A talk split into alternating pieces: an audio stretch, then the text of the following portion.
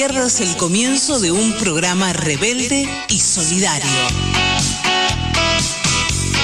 Aligar, mi amor. La voz de la Liga Argentina por los Derechos Humanos.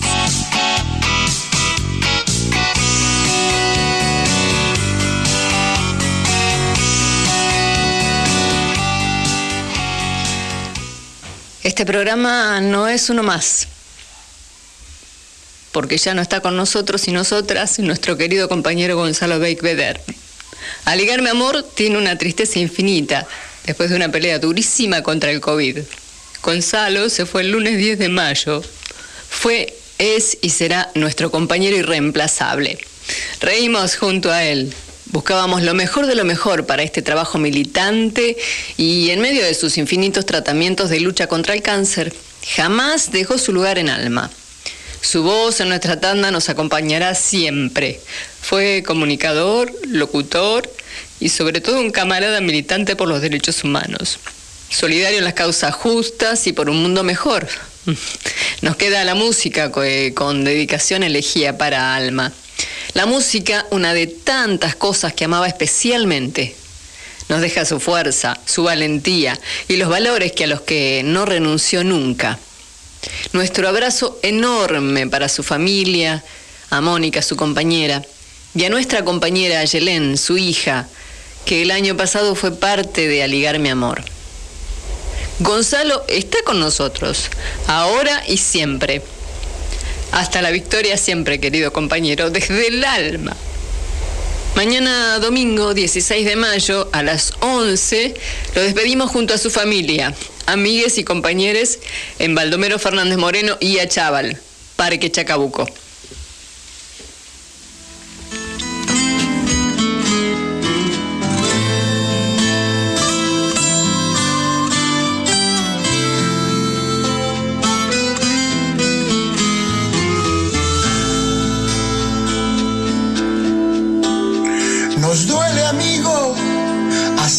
huesos y se endurecen nuestras entrañas por la injusticia, la cobardía, nos va invadiendo la hipocresía. Hay tanta bronca acumulada, tanta traición disimulada, que se nos cierra hasta las manos y el desencanto nos va quietando.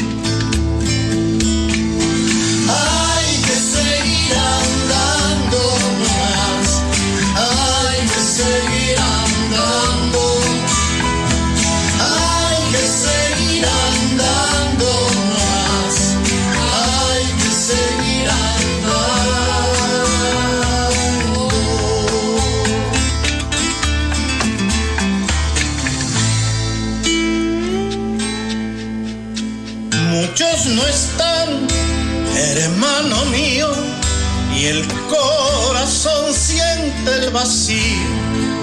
Las lágrimas corren el rostro, ellos están junto a nosotros. Por el dolor, la voz callada que nos golpea, Resiste el hombre que está enjaulado, resiste el pueblo acribillado.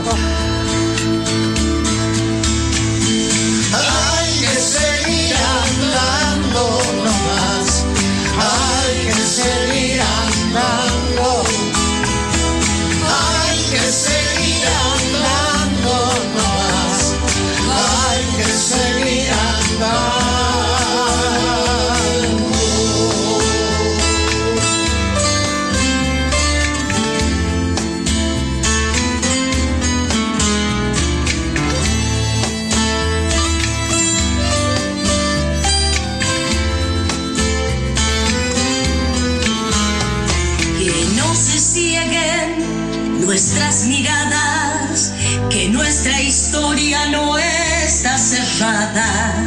Son nuestro llanto, nuestra alegría, semilla abierta de nueva vida.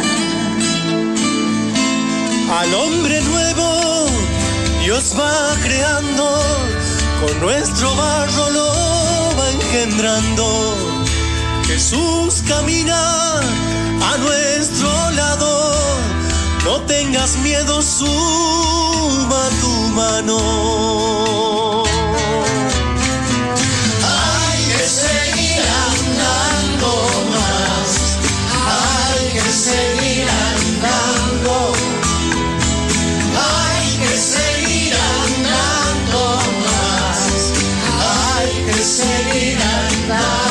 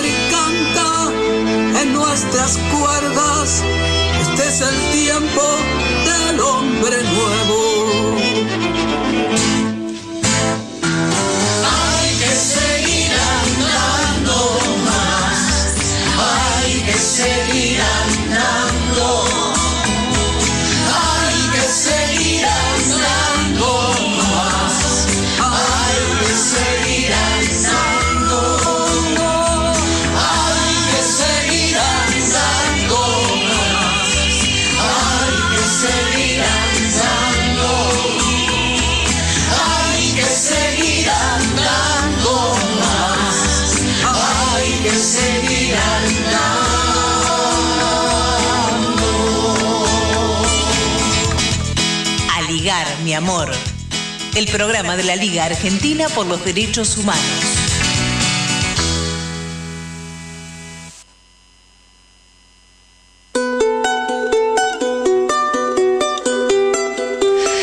Pasaba Carlos eh, Saracini, el autor del tema Hay que seguir andando nomás, con distintos artistas que interpretaban este tema.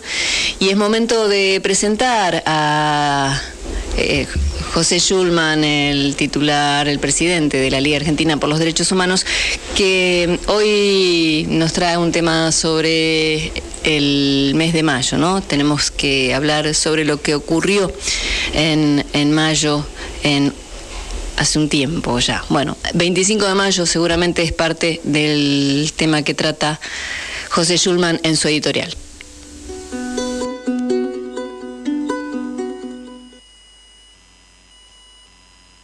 El 25 de mayo se cumplen 221 años de la Revolución de Mayo de 1810. Revolución contra el dogma y el dominio colonial español que nos aplastó tres siglos. Ya era. Y una generación nueva de criollos, mulatos, indios, algunos europeos, y hablamos de San Martín, Moreno, Belgrano, Güemes, Artiga, Castelli, Monteagudo, Caspar Francia en Paraguay, Morelos en México, Bolívar en la Gran Colombia. Hicieron la guerra para ser libres.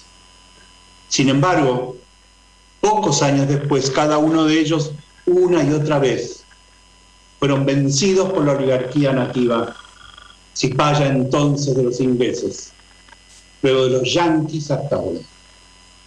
No triunfaron, pero nos dejaron un mandato, un camino. Seamos libres, lo demás no importa nada, nos convoca San Martín. Y Bolívar nos alerta, los Estados Unidos parecen destinados por la providencia para plagar la América de miseria a nombre de la libertad. Y Fidel, el eterno guerrillero de las ideas, nos llama a conquistar la verdadera democracia, la del pueblo hecho poder que ejerce el gobierno para el pueblo, en consulta permanente con el pueblo, sin intermediarios, sin jueces que mandonen a los gobernantes elegidos en las urnas, sin gobernantes que se sometan a los jueces, en vez de consultar y apoyarse en el pueblo. Con Laufer no hay democracia, tampoco hay soberanía nacional. Ser libres requiere hoy comenzar por derrotar el Laufer sin alternativas de compromiso. La Liga Argentina por los Derechos Humanos convoca a movilizarse, luchar. El 24 de mayo, a las 19 horas, por nuestras redes, un enorme conjunto de juristas, militantes, legisladoras de la América llaman a un acto de respaldo a las propuestas presentadas al Parla Sur para aniquilar el Laufer. Y el 25, el 25 de mayo, el pueblo se está autoconvocando a las plazas para gritar por la vida y la democracia. Vayamos en auto, en bicicleta, en carro, a caballo, como podamos. Pero vayamos. A la calle que ya es hora, antes que sea tarde para todo.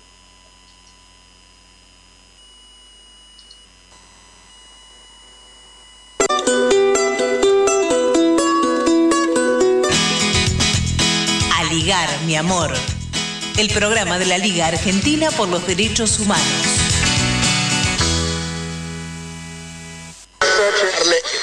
Tenemos que aprender a ser solidarios con el otro, sin pedir nada a cambio. El día que nosotros vivamos como vivían los pueblos originarios, el yo, yo soy tú y tú eres yo, mirarme a la cara del otro y decir que somos iguales. Pocos medios de comunicación o pocos comunicadores se han atrevido a decir la verdad de la corrupción, ahora lo están persiguiendo. No hay un Estado de derecho, hay un Estado de hecho. A las personas que están privadas de libertad y que son pertenecientes a pueblos originarios deben dárseles condena distinta al encarcelamiento, de manera tal de cumplir con nuestras costumbres, nuestras formas de vida. Porque el capitalismo en crisis, como está descrito en todos los clásicos, van con mucho más ganacidad, mucho más volupia, diría, hacia los bienes de la naturaleza para apropiarse de forma privada y volver a acumular. Yo creo que es una ingenuidad lo de salvar la grieta, unas buenas intenciones, pero no es grieta, se llama lucha de clases. A ligar, mi amor.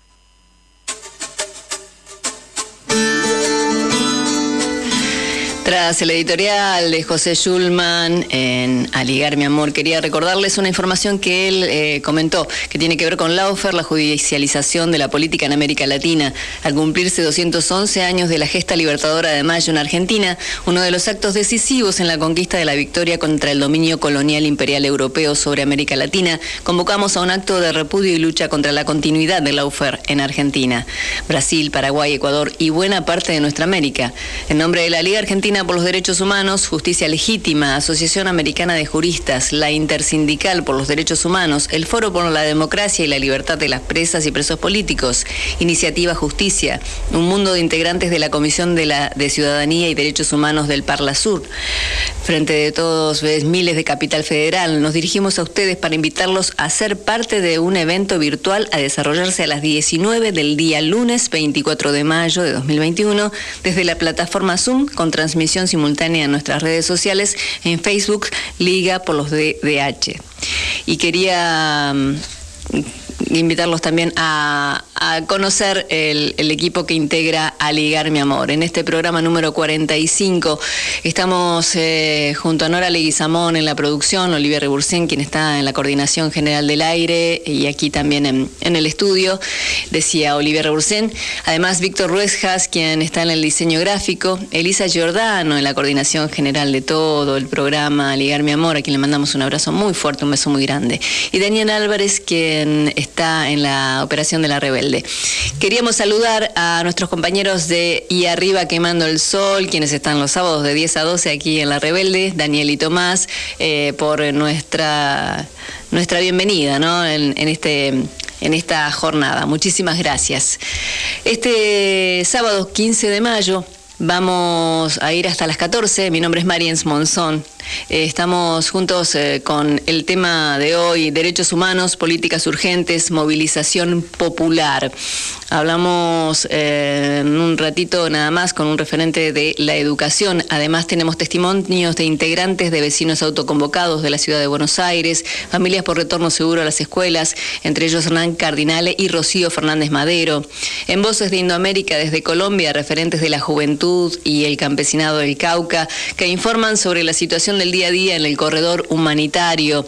Eh, la Liga Patagónica desde Esquel, en la provincia de Chubut, nos informa en la voz de Reinaldo Benítez, también las acciones de la Liga Argentina por los Derechos Humanos, la entrevista a Julio César Urien, que es eh, teniente retirado de Fragata, sobre la demanda que le realizó Eduardo Feynman por acusaciones falsas, ¿no? Em, también tenemos la columna de Darío Burstin, en representación de Puro Chamullo, Cuadernos de Crisis. Esta vez en Colombia todo remite a Estados Unidos. Además, bueno, eh, lo que tenemos y tenemos en este programa de hoy el recuerdo a nuestro compañero Gonzalo Bigveder y también a Alberto Piccinini, símbolo del sindicalismo combativo. Ustedes pueden enviar sus mensajes al 11 33 22 92 44, 11 33 22 92 44 y participar del sorteo del libro Conflicto Malvinas de Acercándonos Ediciones. También queríamos darles la bienvenida a quienes eh, se sumaron a la retransmisión de Aligar Mi Amor, radiosdelsur.com.ar. Ellos eh, están en, cada martes a las 19. Se me va la...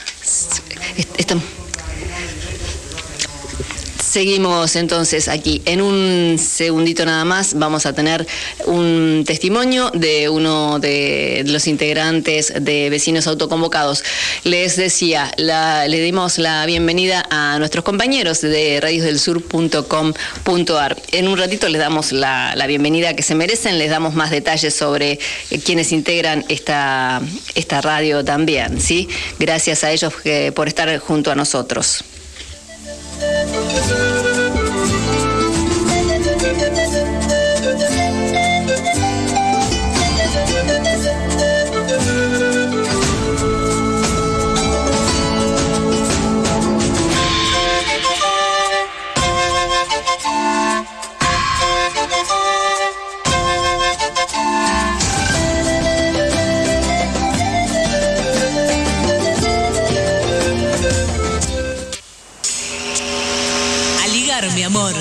Por los derechos de los pueblos indígenas.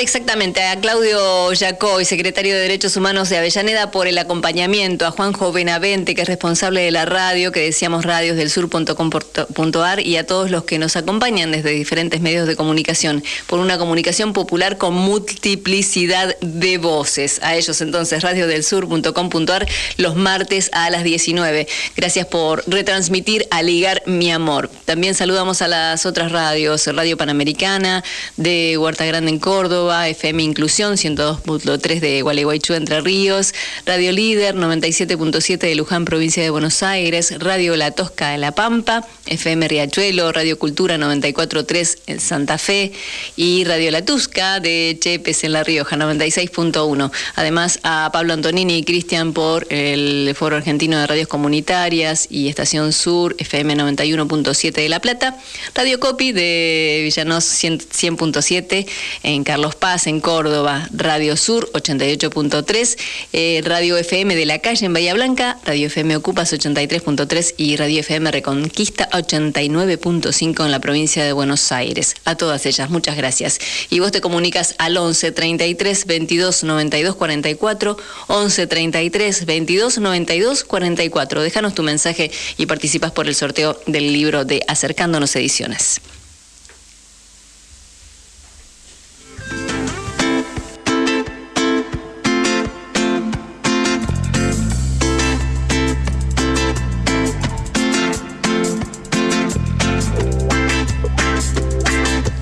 Tenemos al grupo La Tranquera interpretando Sube, sube, sube, bandera del amor, un tema de Víctor Heredia.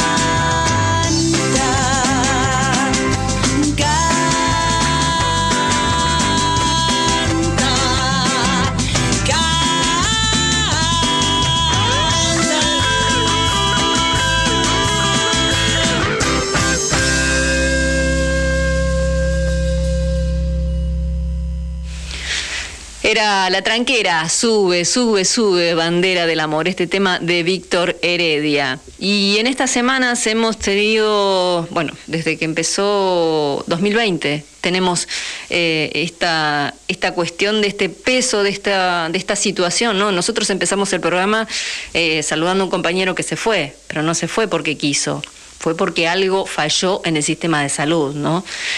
En este momento eh, vamos a abocarnos al tema docente, por decirlo de alguna manera, de la educación, de la educación que necesita ser virtual y no presencial. Hay 14 docentes desde febrero a la fecha que han muerto en la ciudad de Buenos Aires. Dos esta semana o la semana pasada eh, pertenecían al Liceo 5 del Distrito Escolar 11, esto es en Carabobo al 200.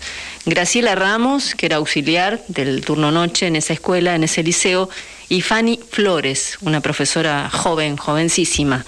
Em, esto generó eh, mayor impotencia y, la salida de, la población, la salida de la sociedad, la salida de, la comunidad educativa a la calle, donde, por ejemplo, este viernes las escuelas se vistieron con guardapolvos de papel, con consignas por la educación y la salud, nada más que eso, ¿eh? no, no por otras cosas.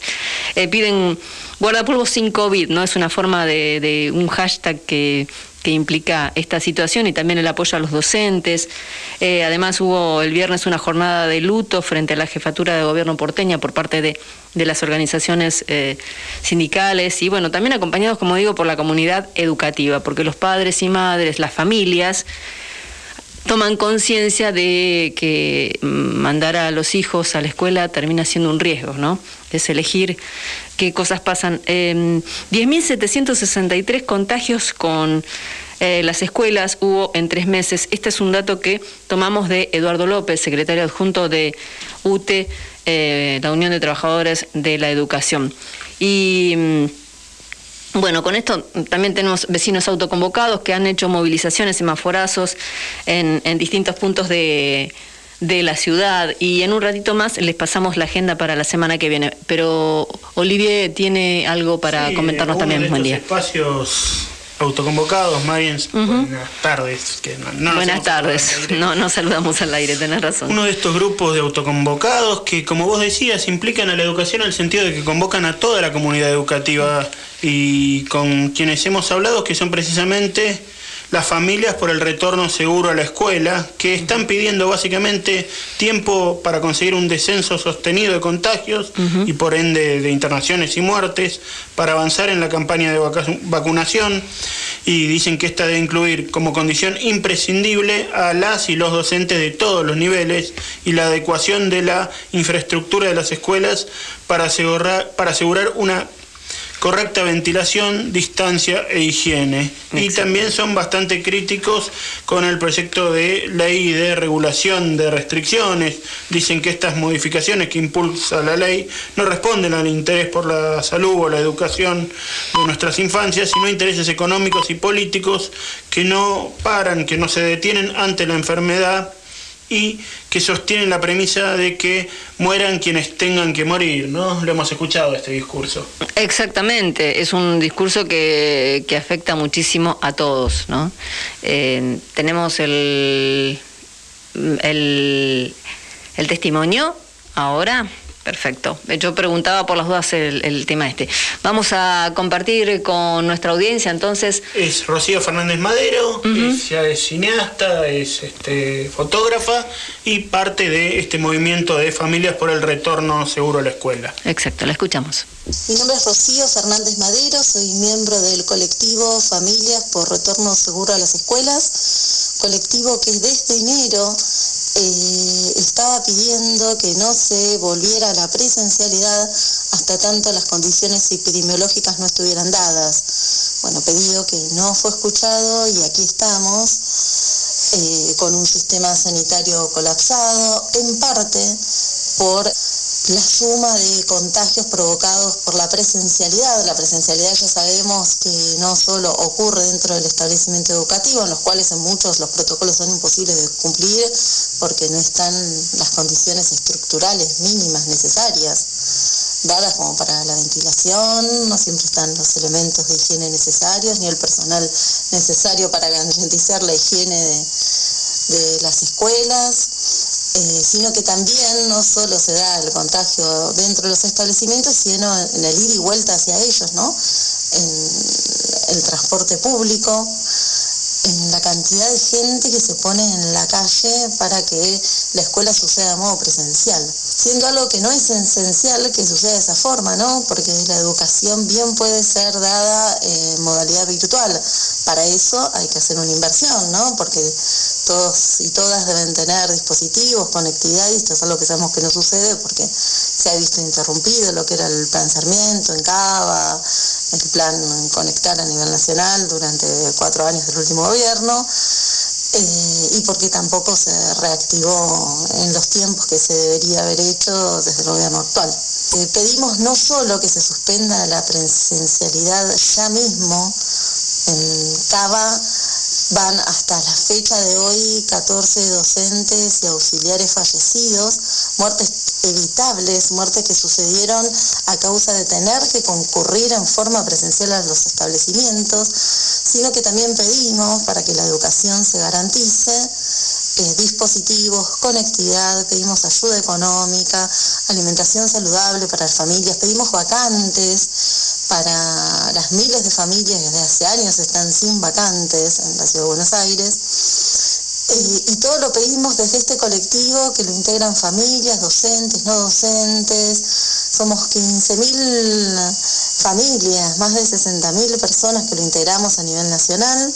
Hemos intentado hacernos oír, hemos inclusive hecho pronunciamientos con más de 16.000 firmas entregados al jefe de gobierno de la ciudad, pero no respetan un DNU, menos le dan una entrevista a un colectivo. Así que bueno, seguiremos eh, luchando por la defensa de la salud y la vida, tratando de evitar las muertes evitables y exigiendo que se garantice la educación en modalidad virtual hasta que las condiciones epidemiológicas permitan que se pueda acceder a la presencialidad, para lo cual tiene que haber vacunación masiva, baja circulación del virus, etcétera. Eh, y hasta tanto eso no suceda, seguiremos reclamando. Gracias por el espacio. Unir, unir, unir, enlazar, enlazar, abrazar, abrazar, unir, enlazar, abrazar y todo para todos. Aligar, mi amor.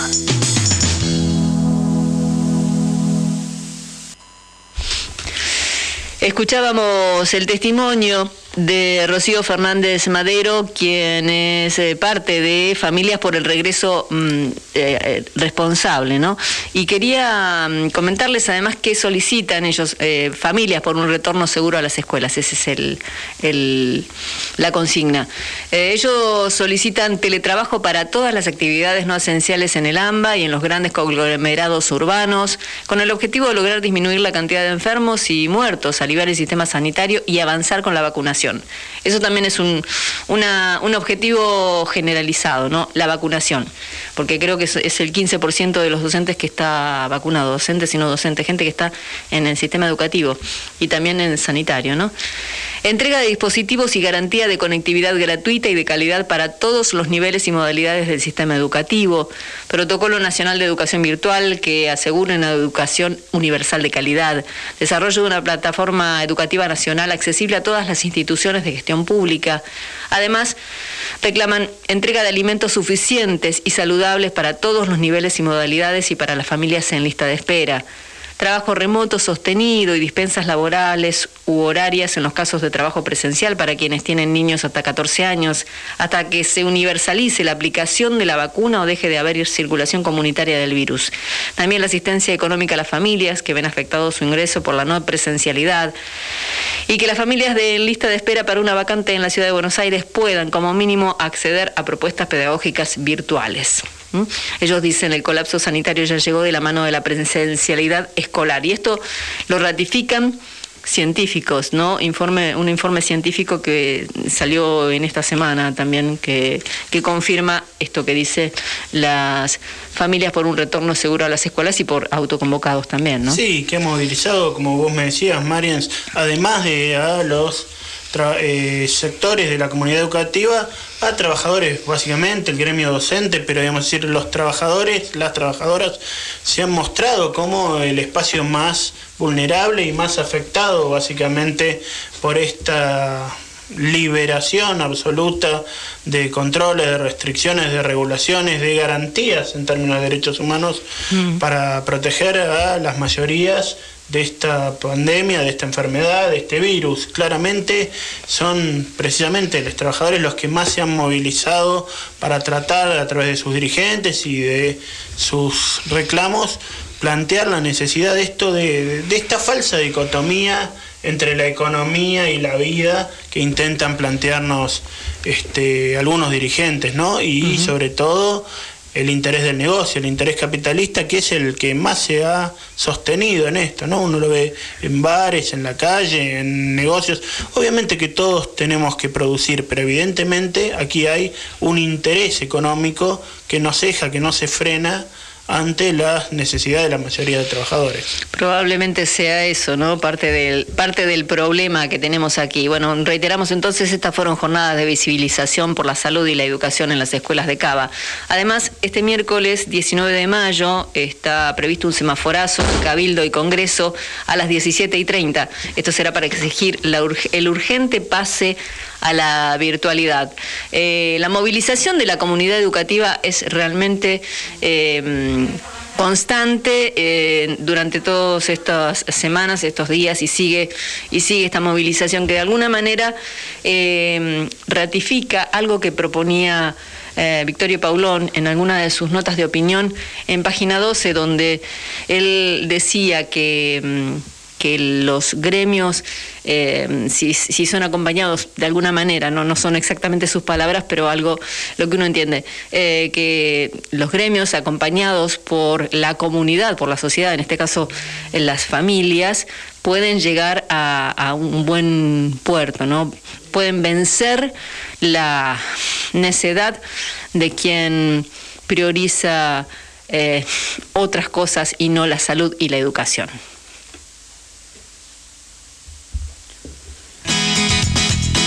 Ligar, mi amor.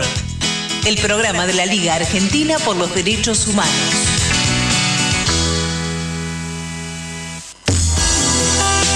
Desde Ospica, la obra social del personal de la industria del cuero y afines, perteneciente a la Federación Argentina de Trabajadores de la Industria del Cuero y Afines, nos sumamos a la campaña de preinscripción a la vacunación contra COVID-19. Buenos Aires, vacunate. Colocamos puntos de información y preinscripción en Santa Teresita, Partido de la Costa, Exaltación de la Cruz y Florencio Varela, para que puedas acercarte y registrarte vos y tu familia. Ingresa a vacunatepba.gba.gov.ar o descarga la app Vacunate PBA desde la plataforma Google Play para recibir toda la información.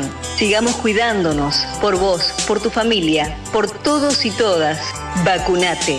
Ospica, obra social del personal de la industria del cuero y afines. Este año formate en responsabilidad social. Hoy, el conocimiento solo no alcanza. En EduForce te ayudamos a comprender la realidad y te damos las herramientas para llevar la responsabilidad social al interior de tu organización. Desde un proyecto hasta una estrategia integral, te enseñamos a diseñarlos, ejecutarlos y a medir y comunicar los resultados. En nuestra plataforma digital podés encontrar textos, videos y participar de clases en tiempo real con el profesor y otros alumnos. Lo haces a tu ritmo y desde la comodidad de tu casa. Llevamos más de 10 años formando las nuevas generaciones de líderes comprometidos con el desarrollo sostenible y ahora también en perspectiva de género. Ingresa en eduforce.com e inscribite. En Acercándonos Ediciones, producimos y distribuimos materiales culturales promoviendo la pluralidad cultural, el pensamiento crítico y la interacción como herramientas para construir un mundo mejor y más justo. Te invitamos a recorrer nuestros espacios en las redes y así conocernos un poco más. Súmate y participa en las actividades. Búscanos en redes sociales como Acercándonos Cultura y en nuestra página de internet www.acercándonoscultura.com.ar. Te esperamos.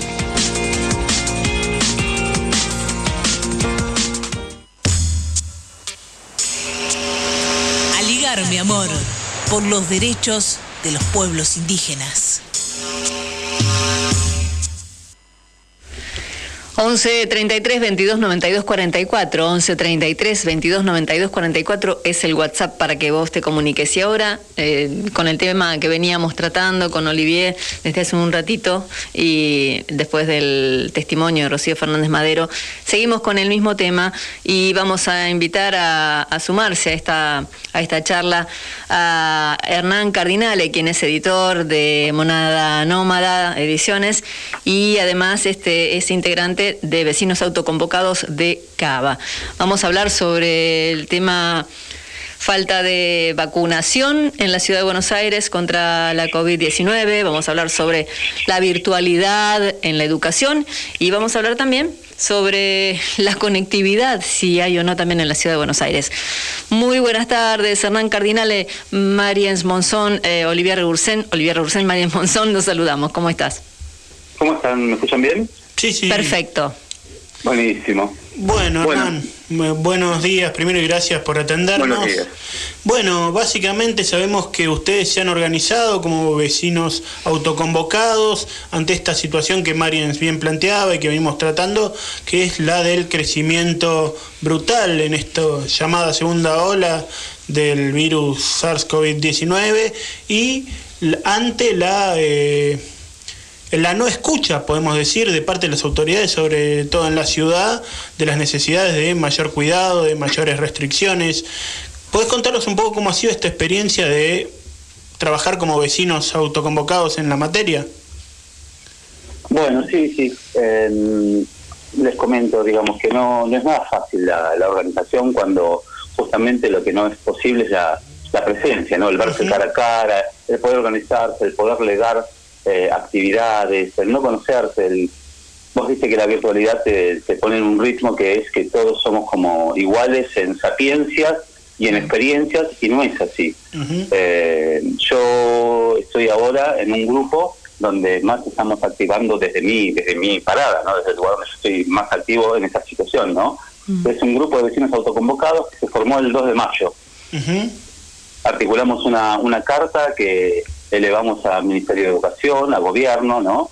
Eh, exigiendo la, inmediata, digamos, suspensión de la presencialidad. La presencialidad todavía.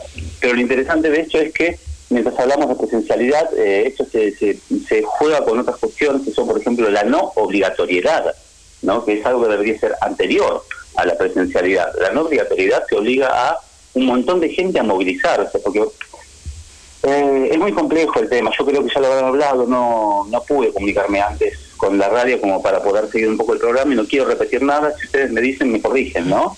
Eh, acá el asunto es que eh, se está obligando a una circulación a un montón de gente, digamos, transportistas, auxiliares, porteros, eh, madres, amas de casa, digamos. Es, es muy compleja la situación de obligar la presencialidad, ¿no? Porque no son los docentes vacunados o no vacunados. Porque cuando vacunemos a los docentes vamos a tener que vacunar a los chicos. Cuando vacunemos a los chicos vamos a tener que vacunar a las padres.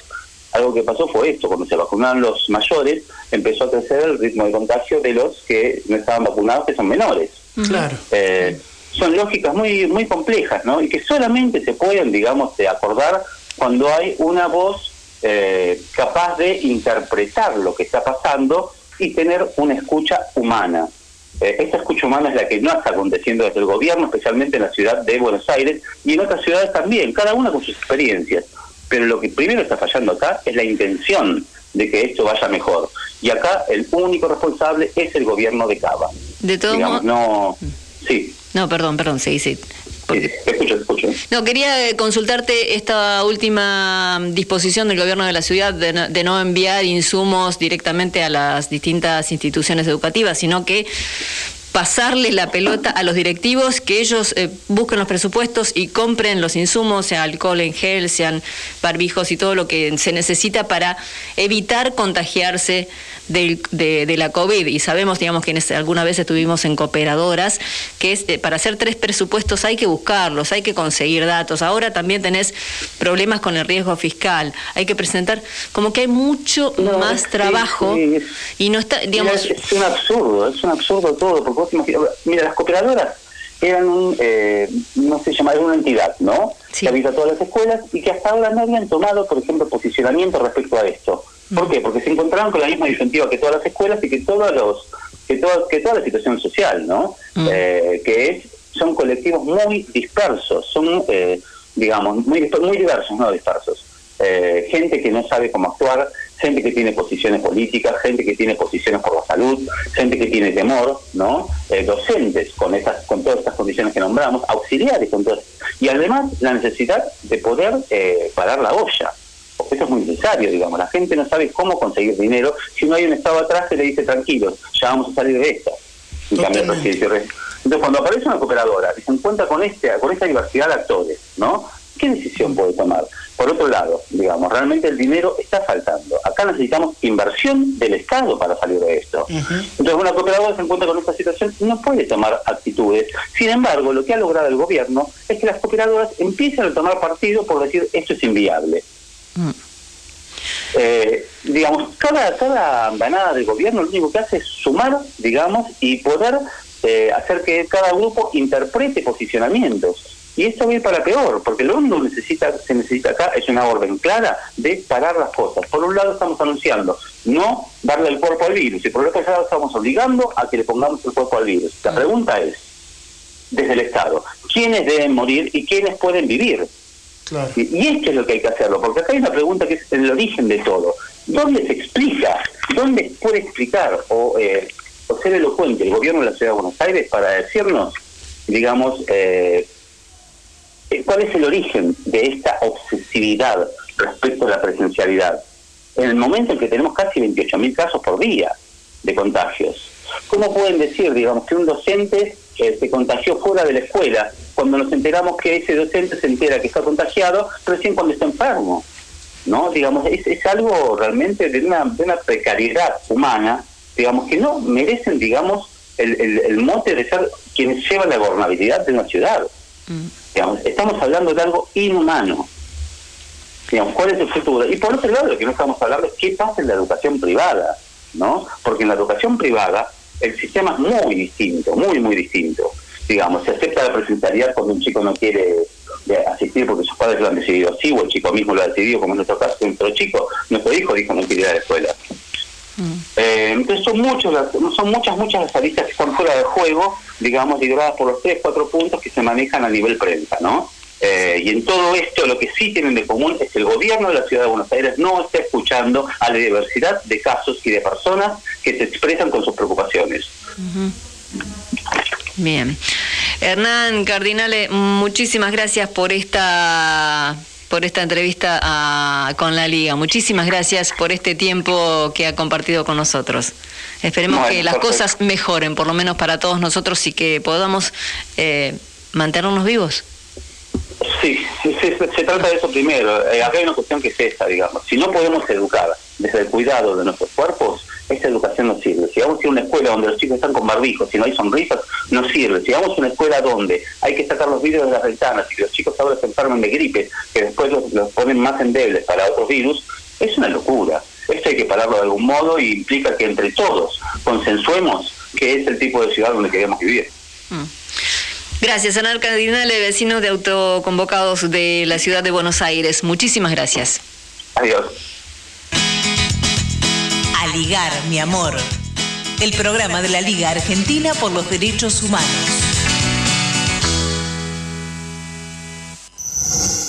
Entrevistas. Y seguimos con el tema que va a ser este importante durante toda la pandemia, ¿no? Por decirlo de alguna manera. Él es eh, secretario adjunto de la Unión de Trabajadores de la Educación. Estamos en comunicación con Eduardo López. Un gusto, Eduardo. Olivier Ursen, Marians Monzón, aquí en Aligar Mi Amor. Los saludamos. Buenas tardes. Buenas tardes, gracias por llamar, un gusto. A usted por, por atendernos. Bien, Eduardo, buenas tardes.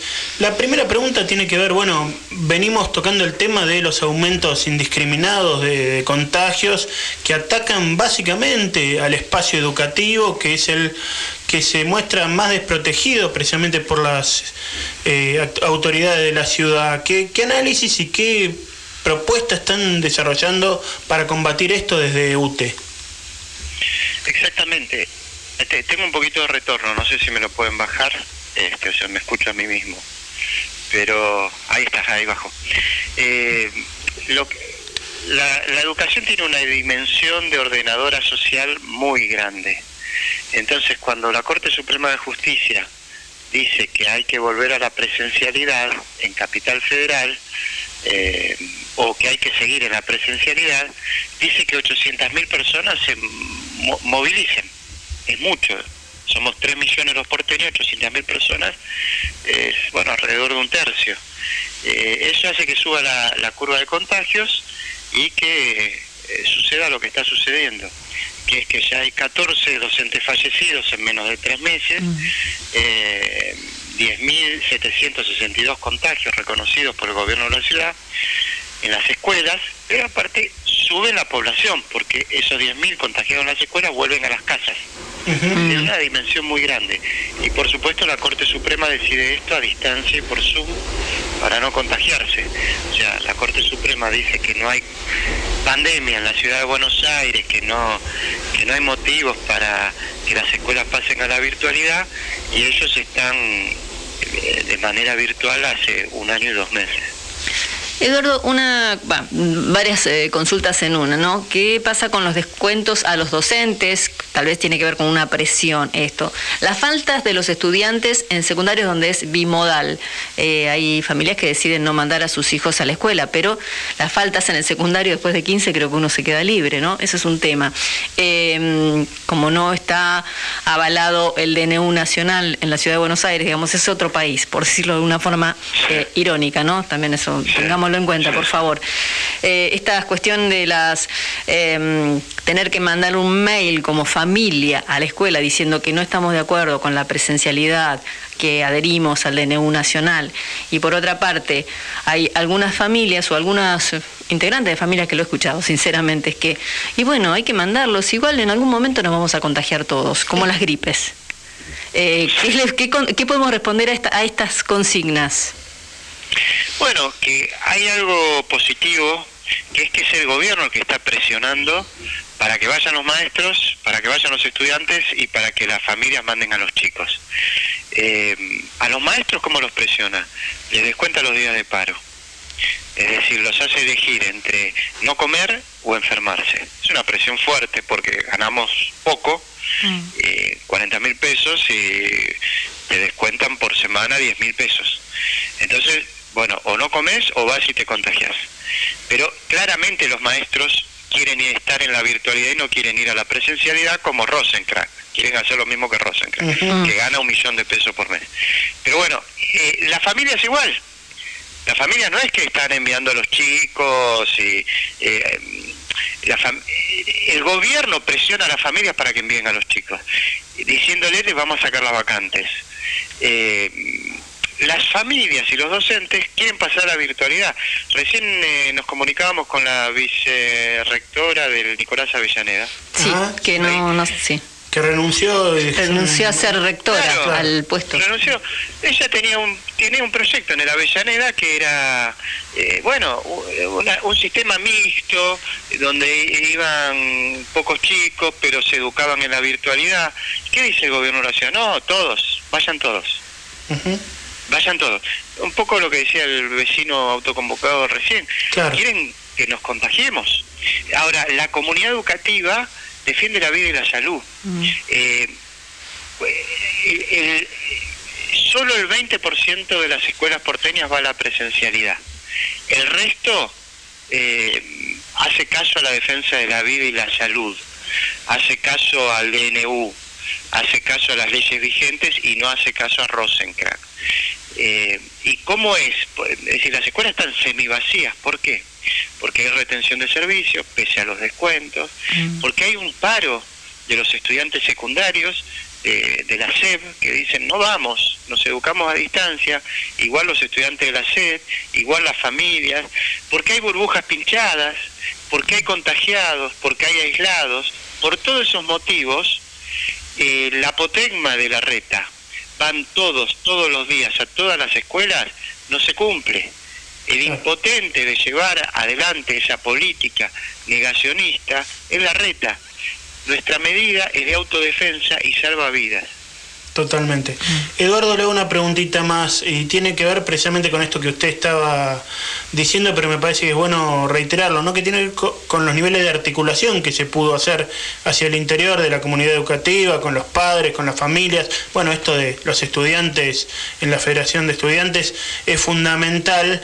Eh, ¿Cómo hacemos que esto llegue a otros sectores de la población, porque lo que uno ve es que el discurso hegemónico, el discurso de los grandes medios es brutal, uno siente en las redes, ve, no, que las escuelas eh, son la garantía de la educación, como digamos decir, gente que no se preocupó jamás porque las escuelas estén en condiciones, tengan los materiales que tengan, los docentes tengan el sueldo y la capacitación y el descanso y la tranquilidad eh, necesarias. Hoy necesitan que las escuelas estén abiertas como si fuera, no sé, un lema casi de partido de fútbol, ¿no? En el día del superclásico lo podemos decir. ¿Cómo, cómo rompemos esta, este muro informativo? Por abajo, por abajo. Como lo estamos rompiendo en las redes, perdemos 10 a 0. En los medios perdemos 20 a 0. Eh, en las escuelas están semi vacías y, y creo que en las calles. Hoy es 15 de mayo. En 10 días hay que hacer una gran caravana a la Corte Suprema de Justicia, con todos los cuidados, con todos los protocolos, eh, con dos ejes, a mi modesto entender, eh, por la democracia y por la vida. Lo que decía el vecino de recién, nos queremos cuidar. Los pobres, los trabajadores, también nos queremos cuidar. También queremos vacunas en la ciudad de Buenos Aires y no tenemos plata ni, ni, ni la vergüenza ni la desvergüenza de Macri de irse a vacunar a Miami. Queremos eh, pasar esta pandemia con los cuidados que lleva adelante el mundo, que lleva adelante Alemania, Uruguay, Chile, el conurbano. Es decir, con estos índices, educación en la virtualidad, eh, queremos el mismo trato que tienen los sabandijas de la Corte Suprema de Justicia. ¿Por qué? A ver, ¿por qué los medios esos no dicen Rosencrack, anda a laburar? Rosencrack, eh, ¿por qué no vas a la presencialidad? El, el Palacio de Justicia de la Corte Suprema está vacío y no me refiero a los trabajadores que los, los defiendo, que conozco a los trabajadores judiciales del Citraju, sino a los cinco sabandijas que decidieron en sus mansiones que vayamos a la presencialidad. Bueno, nosotros tenemos los nombres de los 14 docentes fallecidos por ir a la presencialidad y de los 10.762 contagiados por ir a la presencialidad. El 25 de mayo se lo vamos a llevar a Rosencrack, que no va a estar ahí, porque está en su country, pero si tuviese el decoro, eh, eh, el alma, la, no sé, eh, el pudor de ir, vería los nombres de las víctimas de las decisiones que él toma por Zoom. Bueno, se la vamos a llevar el 25 de mayo. Eduardo López, secretario adjunto, estaba pensando en las vacantes, que ya deben estar todas este, al día, y estaba pensando en la infraestructura de, de las escuelas también, que seguramente están ya eh, perfectamente eh, Bueno, solucionado achicaron ese, el ese problema. achicaron el presupuesto en infraestructura, me olvidé de decirlo, te agradezco. Este, este año de pandemia, en diciembre, eh, redujeron un 70% el presupuesto en infraestructura, en barbijos, en todo, en alcohol en gel, en alcohol reducido con agua, en detergente, en lavandina, y así quieren abrir las escuelas. Bueno, este, nosotros estamos en contra del negacionismo sanitario y el pueblo está en esta lucha contra el bolsonarismo porteño. Eduardo López, secretario adjunto de, de la Unión de Trabajadores eh, de la Educación, muchísimas gracias por este ratito con Alegar mi amor. Gracias a ustedes y gracias por el compromiso de siempre que tienen en defensa de la vida y los derechos humanos. Abrazo inmenso. Entrevistas. A ligar, mi amor. El programa de la Liga Argentina por los Derechos Humanos.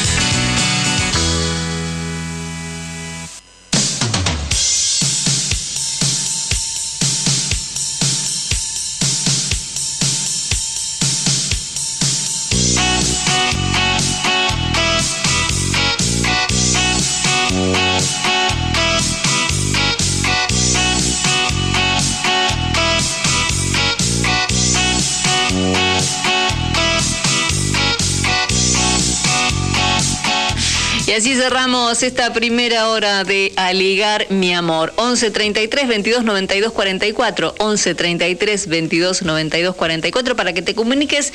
Y en la segunda hora sorteamos el libro Conflicto Malvinas de Gustavo Placer Cervera con prólogo de Alberto Prieto Rosos y es una visión desde Cuba. Eso entonces en la segunda hora donde también tenemos la, el, tes- el testimonio, no, la columna de Darío Bursin de Puro Sobre el tema de Colombia. En Colombia todo remite a Estados Unidos y además tenemos información de la Liga Patagónica, tenemos voces de Indoamérica con testimonios además y lo que tenemos aquí, seguimos nosotros hasta las 14, nos quedamos aquí en Aligar mi amor.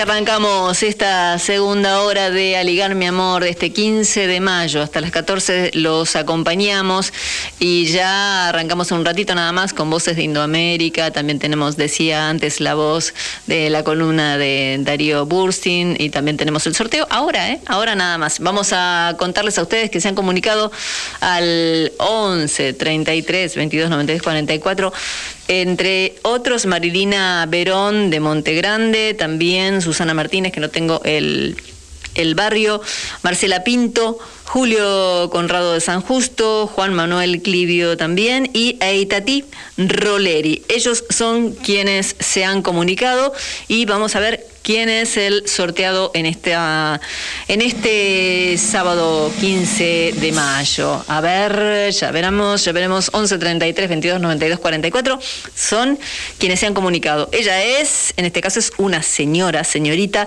Susana Martínez.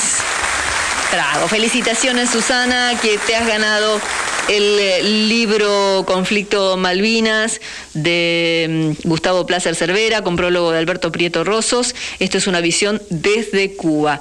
De la gente de Acercándonos Ediciones, siempre acompañándonos, se com- comunica con vos para mm, darte la llave para que puedas acceder al libro y poder leerlo y disfrutar también de esta, de esta obra. Gracias a todos los que se comunican con nosotros cada sábado al 11 33 22 92 44 y también a Acercándonos Ediciones que nos acompaña cada sábado también.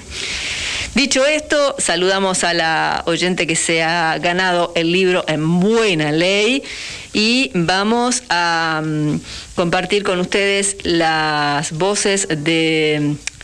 Antes de las voces, vamos a una comunicación, vamos a, a voces directamente. Entonces, estamos eh, en vivo, ¿no? Se nota que estamos en vivo, estamos en el aire, por supuesto, como diría alguien conocido.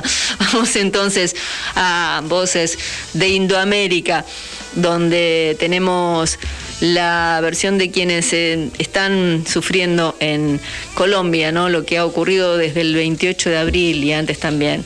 Hace más de 40 años, ¿no? Que, como decía el otro día eh, el politólogo Atilio Borón de Colombia, el sufrimiento que lleva esta, este país, estos hermanos que tienen desde tiempo, ¿no? Vamos a entonces a compartir con ustedes la, el micro de Voces de Indoamérica que está coordinado por Nora Leguizamón.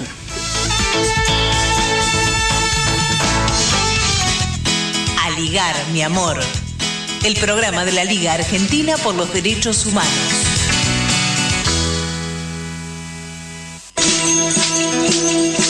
Voces de Indoamérica. Yo como mujer pido que por favor nos escuches.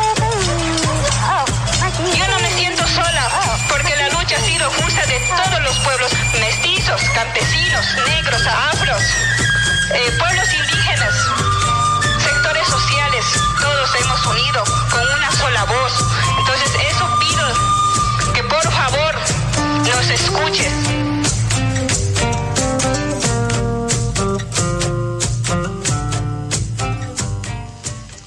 Con una Colombia en llamas, que no nos dejan de asombrar las imágenes y los relatos que del país hermano llegan. En este momento es muy importante la labor del periodismo popular. Ese periodismo popular que está marchando, está marchando con el pueblo, que acompaña, que informa, que nos mandan las imágenes, que nos mandan los testimonios.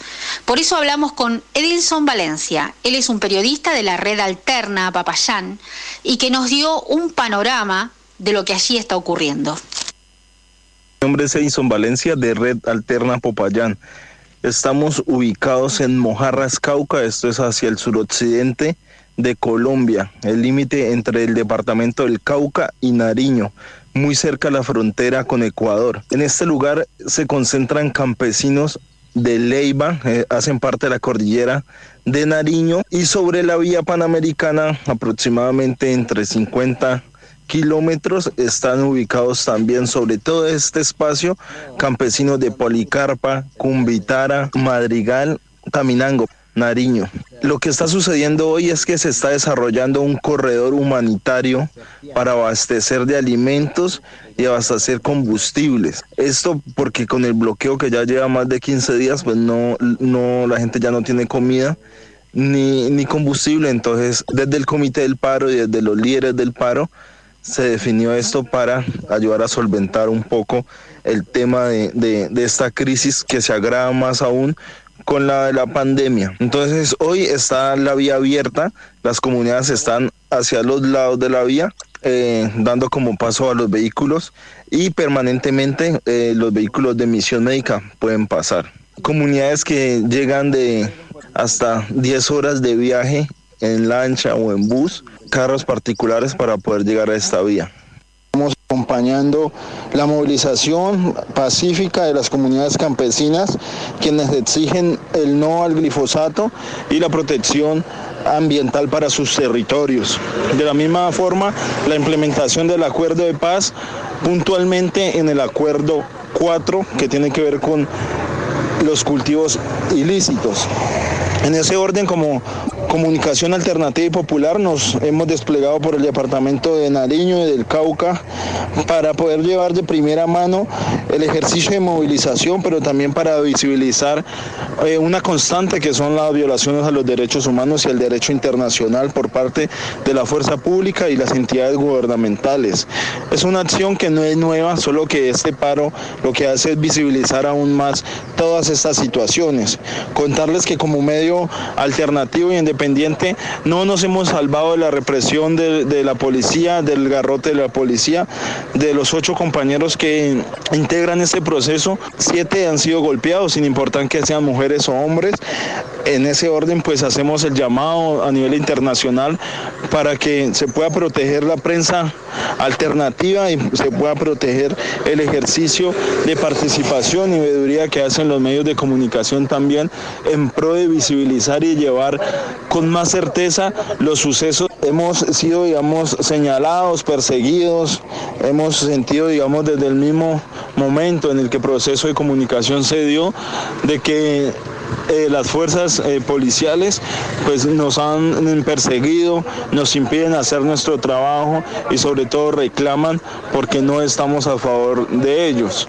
La represión del Estado, del ESMAD es desmedido, la utilización de armas de fuego que violan los protocolos de derechos humanos locales, nacionales e internacionales y la utilización de armas, entre comillas, no letales que han causado la muerte a varios y varias personas que se han movilizado no solamente en el marco de este paro, sino también en el marco de movilizaciones, como es el caso de Dylan Cruz, quien eh, no han dejado de utilizar esta escopeta calibre 12 que fue la que generó esta, esta muerte y pues en el marco de este paro más de 30 muertes a nivel de todo el país, muertes que han sido causadas por el SMAT e inclusive personal civil que dispara a las comunidades movilizadas, sobre todo en la ciudad de Cali, con la venia de la policía, con la protección de la policía. Lo mismo en la ciudad de Popayán veíamos como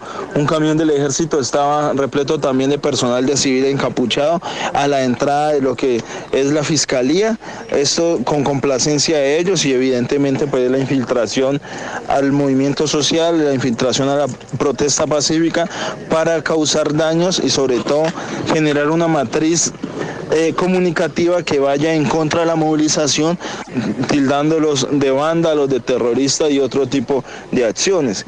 Pues configura una violencia o irregularidades a los derechos humanos y sobre todo pues a la vida y la integridad de las personas y el derecho a la protesta social.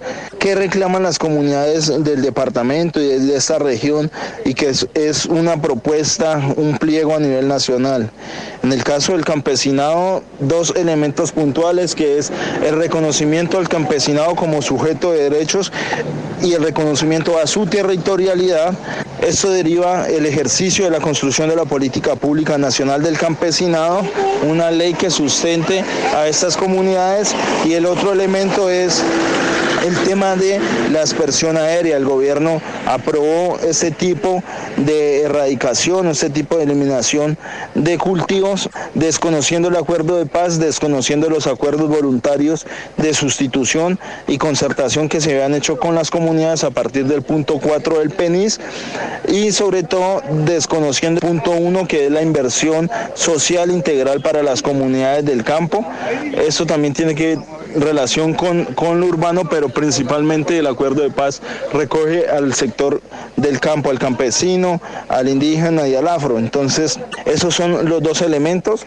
En el caso del glifosato, pues se pide que sea prohibido eh, la utilización de este químico y que más bien se generen ejercicios de sustitución gradual y concertada de cultivos y también la inversión social que requiere todo esto de manera integral para poder tener la posibilidad de desarrollo dentro del campo, dentro de los sectores rurales. Saludamos entonces a todas las personas que nos escuchan a nivel internacional movilicemos nuestros corazones y movilicemos nuestras fuerzas en apoyo a Colombia y en apoyo a la comunidad que se moviliza en el departamento del Cauca y en toda la nación. Estuvo con nosotros Edinson Valencia para Ligar Mi Amor. Gracias por el testimonio y seguramente estaremos en contacto con él en otra oportunidad. En el Cauca se concentran una de las mayores poblaciones indígenas de Colombia. Y en esta oportunidad quisimos hablar eh, con Belarmino Huejía Dizú del pueblo Nasa, un pueblo indígena. Él es secretario político de la Juventud Rebelde del Cauca. Es vocero también del PUCSOC, Proceso de Unidad Popular del Sur Occidente. Y tenemos la palabra de él, así que escuchemos su testimonio. Buenos días eh, para todo el equipo de comunicaciones de Argentina y, y agradeciendo el espacio para divulgar y hacer conocer cuál es el contexto al cual nosotros estamos aquí, eh, aquí en Colombia, el contexto político, el contexto el contexto social y dando a conocer como las la realidad de lo que está pasando en estos momentos Colombia. Comienzo diciendo, bueno, presentando, mi nombre es Belarmino Huegia, hago parte de la Juventud Rebelde Colombia.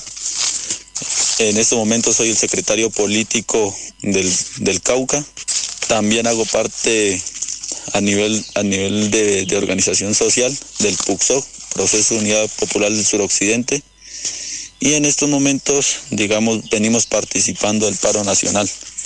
El paro nacional que se convocó el pasado 28 de abril, hemos venido nosotros participando sobre la dinámica de la representación del paro nacional. El paro nacional pues hace parte eh, a nivel organizativo o se compone a nivel nacional de un comité de paro. Y en ese comité de paro llegan diversos sectores. Hay tres sectores para tenerlo en cuenta. Está el sector sindical de profesores, de obreros, que de alguna u otra manera tienen una dinámica diferente. Eh, ese es el primer sector que hace parte del comité de paro. El segundo sector es el sector eh, político, académico, también, donde hay políticos, eh, digamos, con tendencias de, progresistas, de cambio, o sea, que no, no representa lo mismo, lo tradicional de los de la derecha, ¿no? Digamos, es, y también a veces se le agregan los académicos, profesores, intelectuales, que sería como también el que ha estado en ese, en ese espacio, en ese comité de paro. El otro sector, y que es el más fuerte, y es el que se mantiene en esos momentos en las calles, es el movimiento social, el movimiento social popular, el cual está organizado desde jóvenes, estudiantes, sectores que luchan por la vivienda, campesinos e indígenas, negros. Tenemos también nuestra propia dinámica, tanto política, pero también de acción. Digamos que en primer momento el movimiento social se mantiene. Se mantiene y es la que más, más fuerza ha tomado, tanto a nivel urbano, a nivel de ciudades principales, a nivel urbano, como también a nivel, a nivel rural. Cuando hablo de lo rural es pues, de sectores indígenas, campesinos, negros, quienes nos encontramos movilizados con nuestra propia dinámica. En, la dinámica del movimiento eh, del, de lo rural, que hago parte yo, de lo agrario, pues la dinámica ha sido es sobre todo el taponamiento de vías de acceso, de principales vías, tapar las principales vías. Al momento, ¿qué se ha conseguido?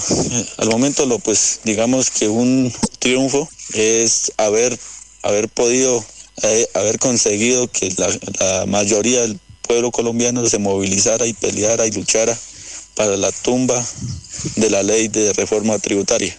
Pero antes de eso hay una hay un antecedente y es que venían vulnerándose bastante derechos.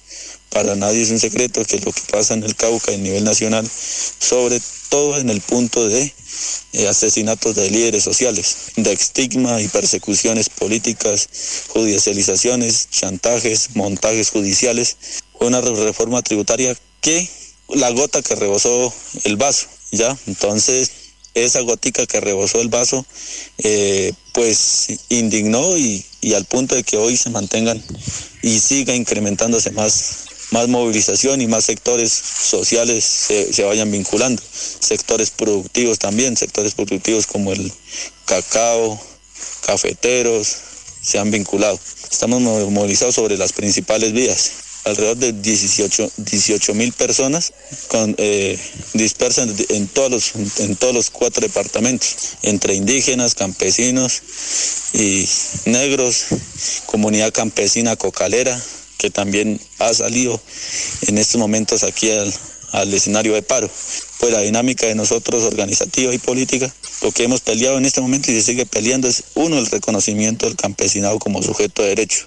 Lo otro es la suspensión de la fumigación o, la erradicación forzada de los cultivos de coca. Entonces estamos peleando en este momento es eh, el archivo de la ley de fumigación, de la, la fumigación o la aplicación de herbicida, la esparción aérea con glifosato, que haría y que hace la ley de, de aspersión aérea con glifosato a los, en los territorios. Entonces, ese es otro punto que, que al momento, al momento ni siquiera se ha tocado. El otro punto también es el señalamiento, las víctimas que tenemos en los diferentes, eh, aquí el, en el Cauca a nivel nacional, sobre todo en los dirigentes sociales que viven en los territorios, el desplazamiento forzado, eh, los actores armados que hay en los territorios controlando, controlando las rutas, tanto grupos de legales e ilegales, que a la cual ese tipo de, de inseguridad pasa porque no ha habido una política real en los territorios de protección para las comunidades. Entonces también se está exigiendo eso. Eh, digamos que esa es otra agenda a nivel político. En estos momentos, digamos, está muy difícil, muy difícil hacer un acercamiento con el gobierno y que nuestra agenda como campesinos, como indígenas, como movimiento social del suroccidente, las escuchen. Eso está muy difícil, a lo cual eh, hacemos el llamado a la, comunidad, a la comunidad internacional, a los medios de prensa intelectuales, para que miremos de qué forma se hace una solidaridad con este proceso, porque ya logramos un logro, que fue la tumba de la ley de reforma tributaria, que favorecía a los más ricos, a una, a una clase minoritaria. Ya logramos eso, pero en sí la causa o las causas de, de mucha inequidad a nivel nacional está, está quieta. Entonces, por ejemplo, en materia de política social, para el campesinado todavía no se habla de- del derecho a la tierra, del derecho al reconocimiento, del derecho a la educación como cultura campesina, etcétera. Eso todavía no está en los territorios, el paramilitarismo está aumentando, la ola de masacres ya no solamente en, el campo, nosotros que somos del campo, de lo rural, hemos tenido y, hemos identificado cómo y cuándo, cómo se organizan los grupos paramilitares de la mano con las, con las fuerzas militares en lo rural. Ya se ve claramente de que no, ya no pasó, ya, ya no solamente en el campo, sino también se trasladó a las ciudades. Entonces, decirles que en, en materia de, de la política social para lo rural, para indígenas y campesinos, está muy difícil con este gobierno, a lo cual quiere decir que, que las comunidades se van a mantener movilizadas por un largo tiempo y el llamado sería es a estar muy atentos, estar muy atentos sobre todo en la parte de violaciones a derechos humanos, persecuciones, montajes judiciales que se vendrían y que se están haciendo ya, de hecho, ya se están haciendo con nuestros líderes y comunidades. Acabamos de escuchar a Belarmino del pueblo NASA, secretario político de la Juventud del Cauca. Escuchamos también, con anterioridad, a Edilson Valencia, comunicador popular, en un nuevo informe para Voces de Indoamérica, de quien les habla, Nora Leguizamón, para Ligar Mi Amor, el programa de la Liga Argentina por los Derechos Humanos, que tiene como política la difusión de lo que acontece en este momento en Colombia y en el resto del mundo. Denunciamos la violencia fascista que acontece en este momento en el país hermano y acompañamos con trabajo y solidaridad al pueblo. Somos la Liga, nadie suelta la mano de nadie. Canto al río y a la luna al repicar de un tambor. Yo le canto a las mañanas y al sonido de mi voz para que sea escuchada y mi pueblo tenga unión, más justicias y derechos con palabra e intención. También canto a los gobiernos que escuchen esta canción y no derramar más sangre que me arranca el corazón. Si te sirve de algo, muchos ya se han ido sin razón, pero por un gran motivo pido al mundo más amor, perdón, amor, perdón, amor, perdón, amor, perdón.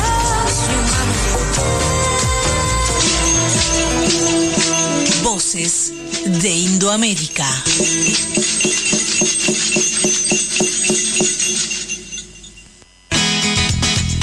A ligar, mi amor. El programa de la Liga Argentina por los Derechos Humanos.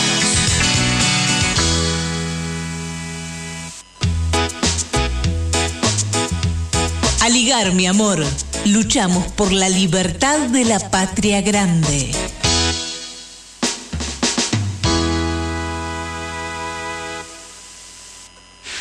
Vamos con la música de Colombia, en este caso, la voz de Dayana Yaya Blanco, quien va a interpretar El impuesto al fogón. Les eh, recomiendo ese video porque es sumamente emotivo.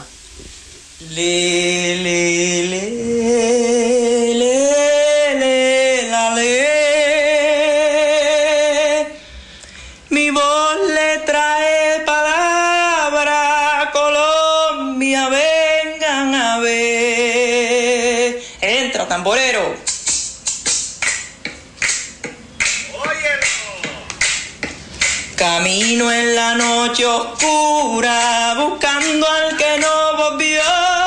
Salió por la mañanita y a casa no regresó. Camino en la noche oscura y escucho el son de un cañón. Yo solo traigo tambores, díganle al gobernador.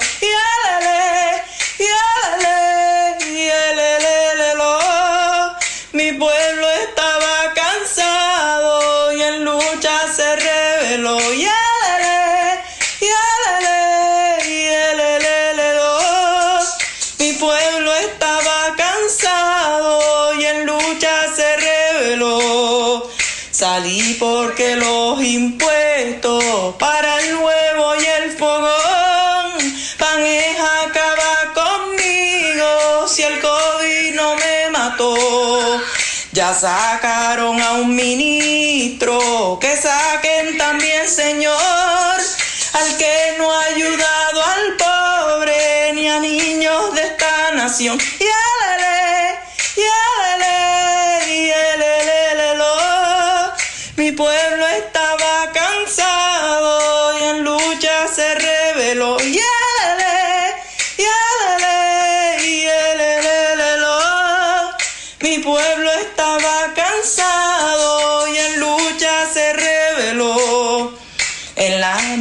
tengo un libro por el que abuela luchó.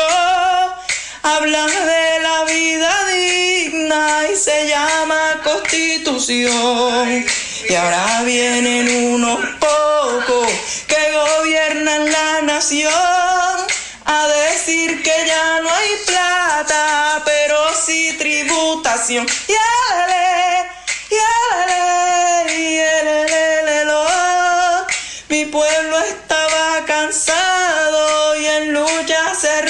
pelo. ¡Yeah!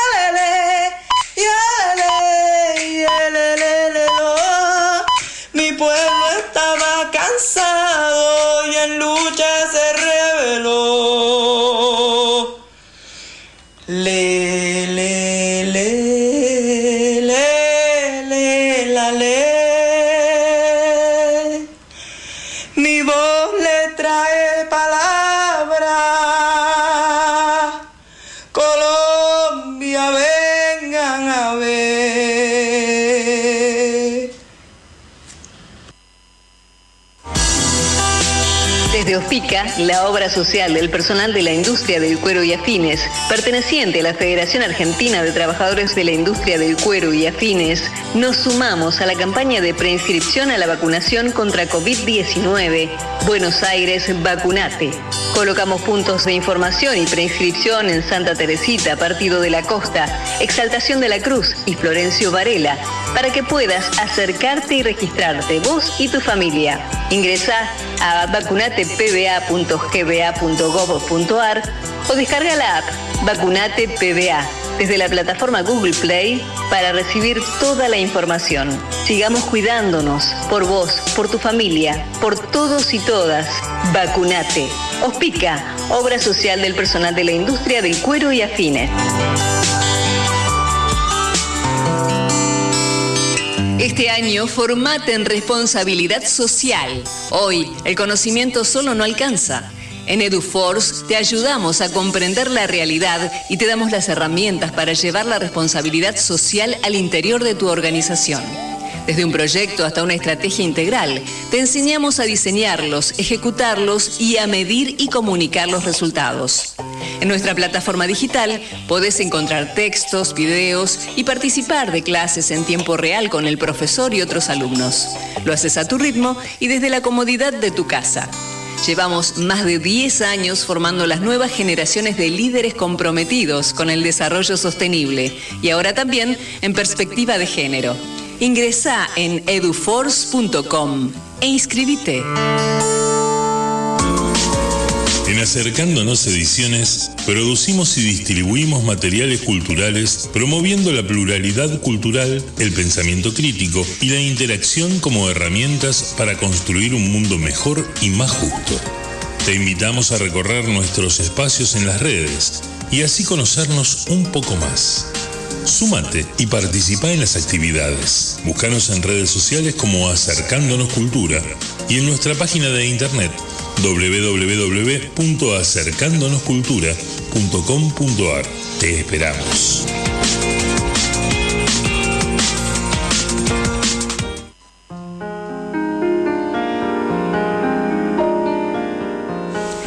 Y es momento de compartir con ustedes la columna de Darío Burstin y el tema de hoy es Colombia. Todo remite a Estados Unidos. Esta información la pueden encontrar en purochamullo.com, cuadernos de crisis, cuando ustedes quieran.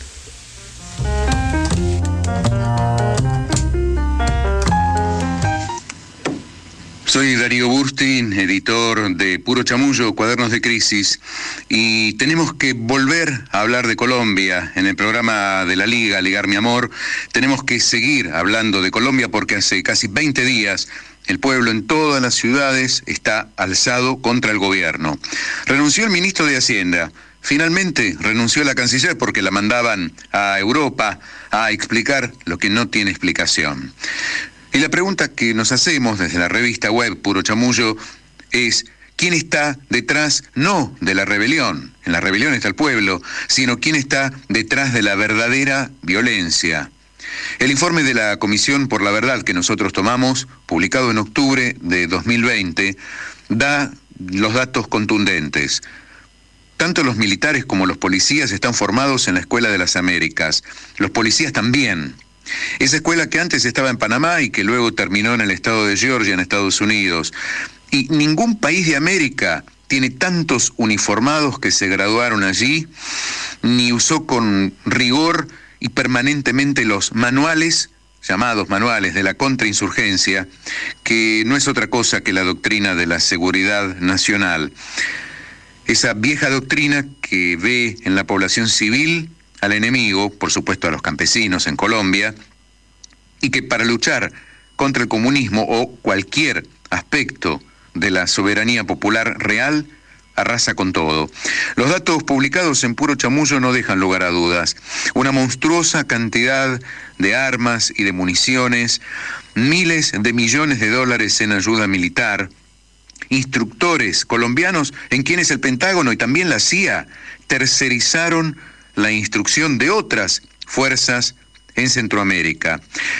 Casi 5.000 pistolas Taser en manos de la policía y unos 70.000 efectivos que fueron destinados a proteger las instalaciones de las mineras, de las grandes empresas bananeras y también de la petrolera Occidental Oil. Además está decir que el establishment de Colombia firmó una paz con la guerrilla, pero se encargó de borrar con el codo el núcleo duro de esos acuerdos, que consistía en la reubicación de los excombatientes, en quienes depusieron las armas, en quienes apostaron por la paz.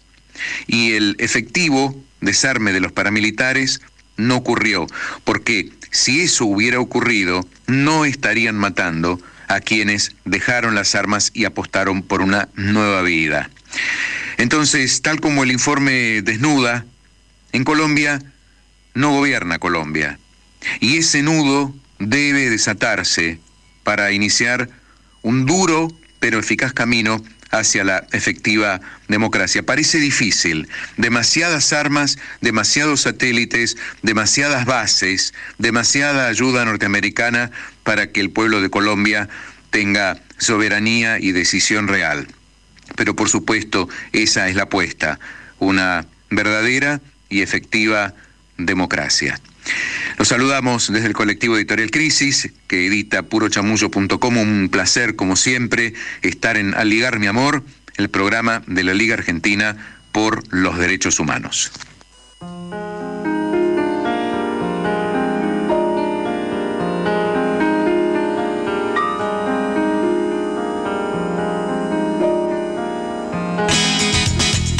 Aligar mi amor el programa de la Liga Argentina por los Derechos Humanos. Milagros Sala.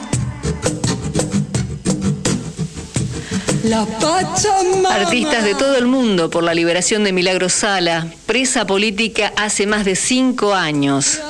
Festival Internacional, 18 de mayo, 20 horas, Argentina. El Festival Virtual Internacional se denomina Una canción para Milagro, justo en el día 240 del aniversario de la ejecución de Tupac Amaru.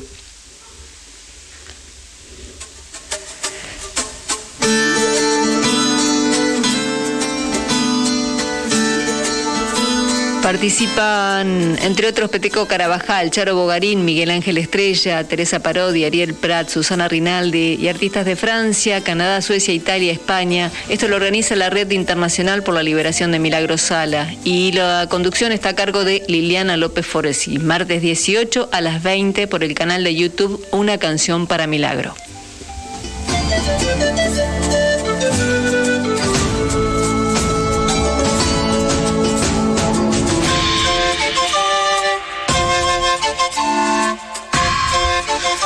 Festival Virtual de Arte Solidario, el bloqueo mata, artistas riojanos y latinoamericanos, tu solidaridad rompe el bloqueo, es la consigna, sábado 15, esta tarde a las 19 y 30 en vivo por Facebook, Riojanos Solidarios con Cuba, música, poesía, todo el arte de 50 artistas colaborando desde La Rioja y Latinoamérica porque el bloqueo mata y Cuba salva vidas. Le, la organizan Riojanos Solidarios con Cuba, Movimiento Argentino de Solidaridad con Cuba, más Cuba, Unión de Residentes Cubanos en la Argentina y saludamos a la gente de La Tusca en Chepes, en La Rioja. También quería comentarles una información importante que tiene que ver con un petitorio del Comité Argentino de Solidaridad con el Pueblo Palestino. Allí solicitan eh, al canciller Felipe Solá el repudio respecto a la expulsión de familias de Jerusalén, la represión en la mezquita de Al-Aqsa y los bombardeos a Gaza. También instan a finalizar los vínculos con el Estado de Israel y los acuerdos vigentes. Una vez más, señalan, venimos a denunciar el proceso de judaización constante de Jerusalén que expulsa a su población palestina originaria, las sistemáticas violaciones a los derechos humanos que sufre la población palestina de Jerusalén, Gaza y Cisjordania por parte de la potencia ocupante, el infame crimen del apartheid contra el pueblo palestino, los bombardeos y asesinatos de palestinos y palestinas. El sábado 9 de mayo, UNICEF denunció que ya había 37 niñas y niños palestinos detenidos y heridos en Jerusalén e instó a Israel a respetar sus derechos y emplazó a las autoridades israelíes a abstenerse de usar la violencia contra los niños y a liberar a los niños detenidos.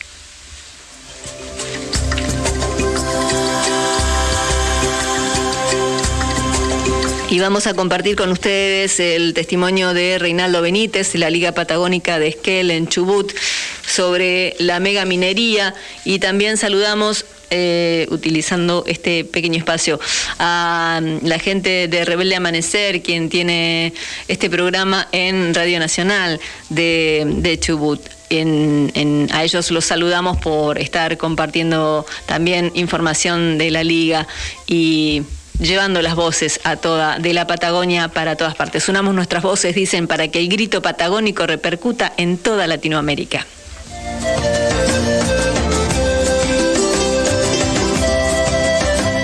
Hola, mi nombre es Reinaldo Benítez, soy de la Liga por los Derechos Humanos de Esquel Chubut.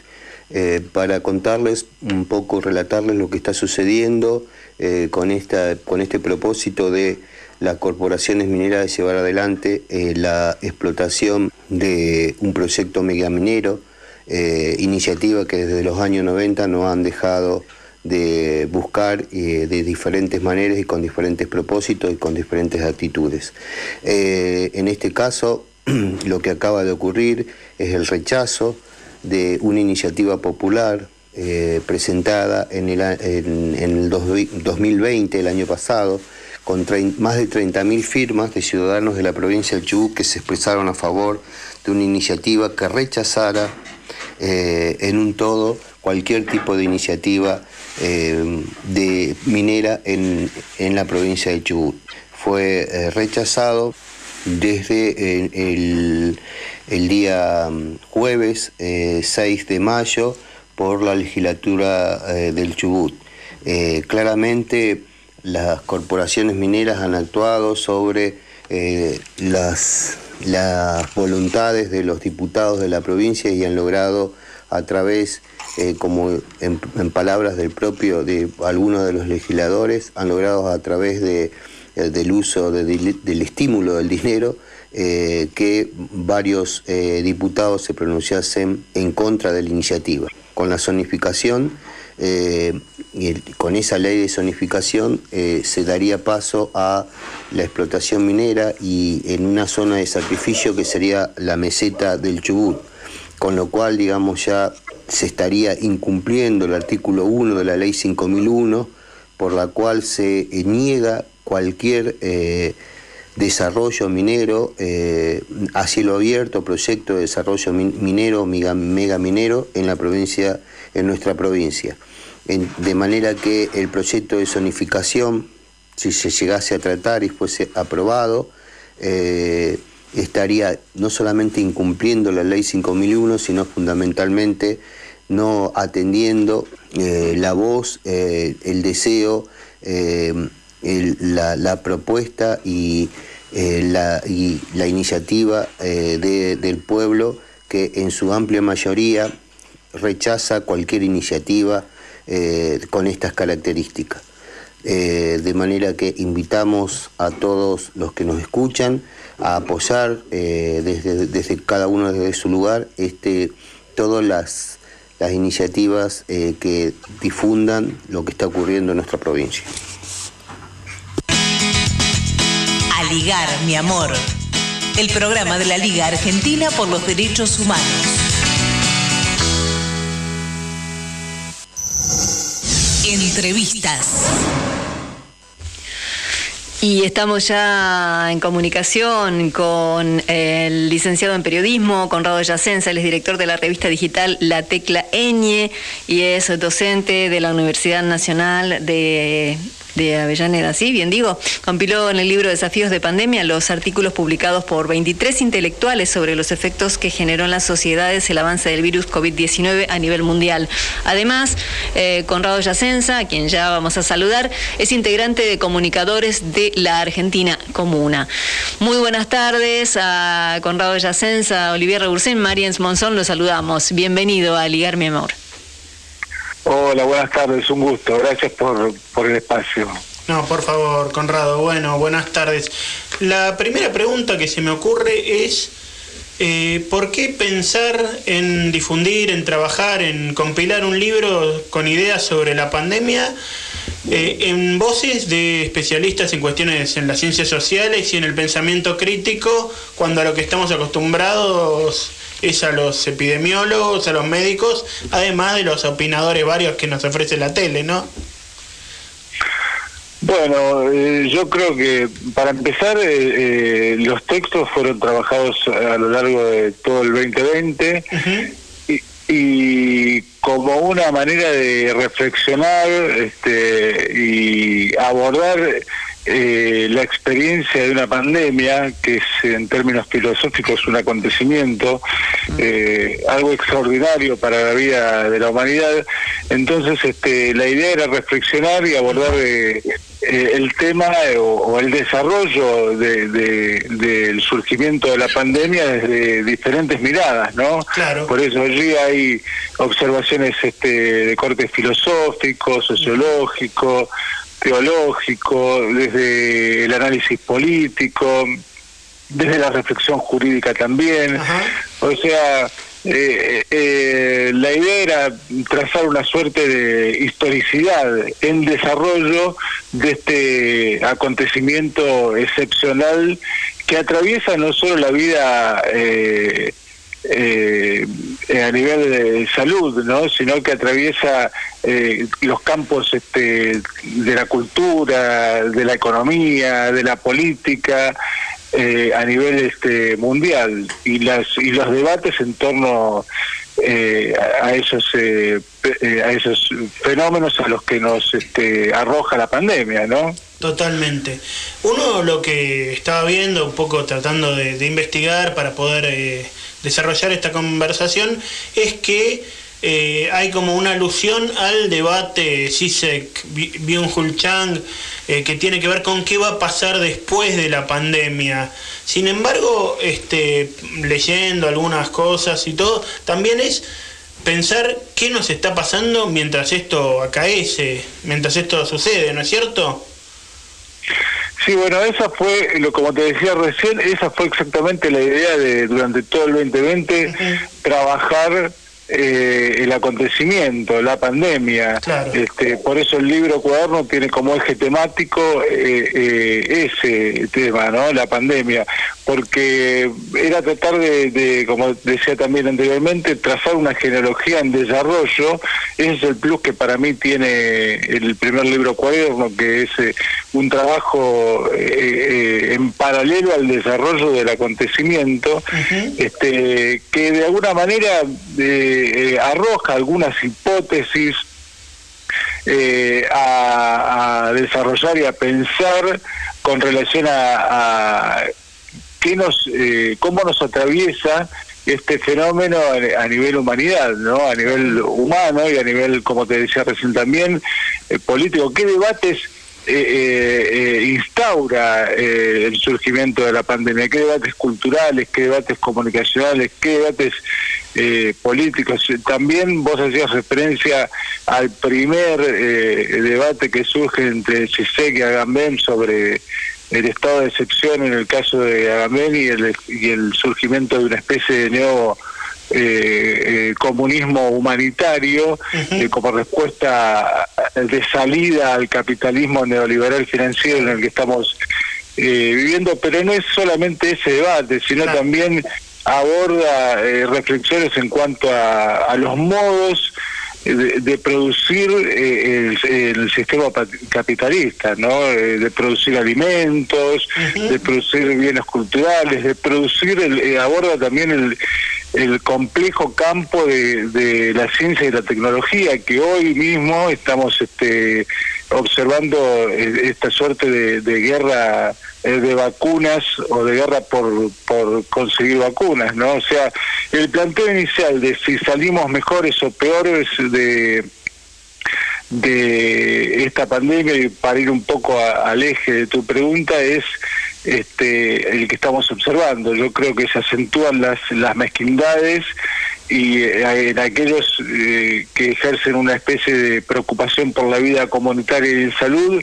eh, eh, refuerza ese aspecto, pero no hay, eh, eh, a mi modo de ver, no hay un, un, un corte sustancial eh, eh, en cuanto a, al sistema de modos de producción en el que estamos insertos, ¿no?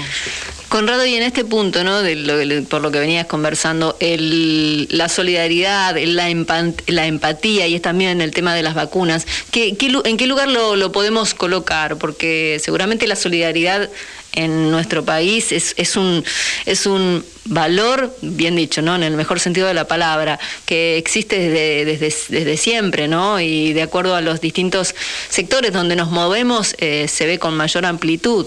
Entonces, en general, con estas, con estas reflexiones de los eh, intelectuales, ¿dónde queda esta, esta, estos valores, ¿no? La solidaridad, la empatía.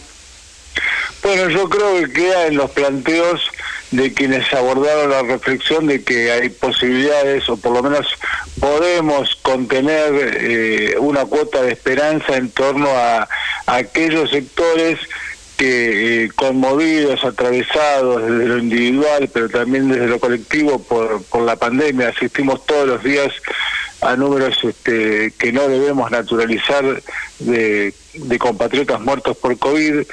Este, entonces creo que en ese sentido este, reforzará esa, esa, esa luz, esa luz de esperanza que nos queda en cuanto a, a, eh, fortalecer ese aspecto que nuestro pueblo en algunos sectores eh, tiene como capital este, eh, cultural, pero también como capital social, ¿no? El de la solidaridad, el de eh, el cuidado por la vida, pero también creo y en esto hay que ser justos, que si bien hubo errores de comunicación en un inicio, y este es otro debate que se plantea, eh, es eh, importante el rol de nuestro Estado, de nuestro gobierno, en, la necesidad de, eh, insertarse en esa negociación por eh, conseguir lo más rápidamente posible una gran diversidad de vacunas. Eso es un, es un logro que hay que reconocerlo porque nos lleva directamente a la discusión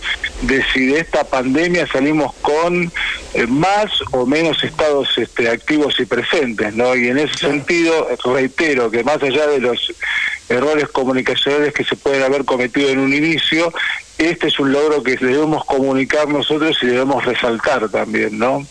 Bárbaro. Así es. Eh, la última pregunta, Conrado. Eh, no, todos son tus hijos porque elegiste todos los artículos, se los compilaste, pero ¿cuáles te parecen fundamentales para tratar de entender estos debates que, que vos decías que, que son imprescindibles para entender lo que está pasando y también para buscar las soluciones de un campo popular, alternativo o democrático? La verdad que no puedo darte una respuesta eh, en ese sentido porque el libro acumula, eh, además de, de una diversidad eh, enorme y rica de, de- de miradas que a veces son antagónicas, a veces eh, son coincidentes, también eh, arroja emociones, dudas, eh, rabias y por qué no también eh, algunas alegrías este, módicas en tanto en cuanto la pandemia eh, lo ha permitido, ¿no? Entonces eh, yo creo que lo que expresa eh, esta eh, compilación de artículos que reitero tienen el plus de haber sido escritos durante el 2020 eh, es una multiplicidad de, de- de miradas eh, que requiere deslizarse sobre la reflexión de un tiempo en que la muerte realmente eh, fue convidada a, a la mesa de todos los, los argentinos y de toda la humanidad y, y de los vivos en general para desnudar un poco lo que te decía hace un ratito, ¿no? Quiebres y miserias de, de una sociedad global que presenta tantas complejidades. Totalmente. Bueno, había algo de trampa en la pregunta, pero rápido. También es importante la cantidad de años que lleva la revista Eñe en, en como comunicación alternativa, ¿no? Es una web que sigue manteniendo manteniéndose con referentes muy importantes que allí escribe. Bueno, pues nombremos a los que a los que participaron también de este de este compilado, ¿no? De este libro que ha compilado eh, Conrado, como ellos Horacio González, Raúl Zaffaroni, Jorge Aleman, Do- Dora Barrancos, Ricardo Forster, Estela Grassi, Ricardo Rubié, Carlos Caramelo, Ricardo Aronsky, eh, Eduardo Rinesi, Angelina Usín, Olleros, Esteban Rodríguez Alzueta, entre otros, ¿no? Y, y se puede adquirir, ya que estamos, lo decimos, en el sitio web de la editorial eh, del Sur, ¿sí? Del grupo editorial del Sur. Así es, sí, durante todo el mes de mayo eh, va a ser eh, la preventa de estos primeros 200 ejemplares y se consiguen, como bien vos decías, en la página del Grupo Editorial del Sur. Y gracias por, eh, eh, eso es, te lo agradezco eh, muy particularmente, el, el- el hecho de destacar que eh, con una, una diferencia de meses, este primer libro cuaderno va a salir eh, coincidiendo con los 20 años de, de presencia ininterrumpida de, de la tecla N como publicación de digital de, de cultura y política, ¿no? Así es, 20 años no es nada, decía el tango, ¿no? bueno. No es nada, no es nada y son, son muchos años de, de esfuerzo. sí. Exactamente. Conrado Yacenza, un placer conversar con, con vos, con usted. Ya no sabemos bien cómo tratarnos. Licenciado. Con vos, con vos. Perfecto. Licenciado en periodismo, director de la revista digital La Tecla Eñe y, y docente también, eh, autor de, va, el compilador de Desafíos en Pandemia. Muchísimas gracias y muchísimas gracias también por esta compilación, ¿no? Que podemos eh, adquirir a través de la web de Grupo Editorial Der Sur. Bueno, muchas gracias a ustedes por el espacio y, y un placer el mío también haber compartido este rato con ustedes. Hasta luego, gracias. Adiós. Entrevistas. A ligar, mi amor. El programa de la Liga Argentina por los Derechos Humanos.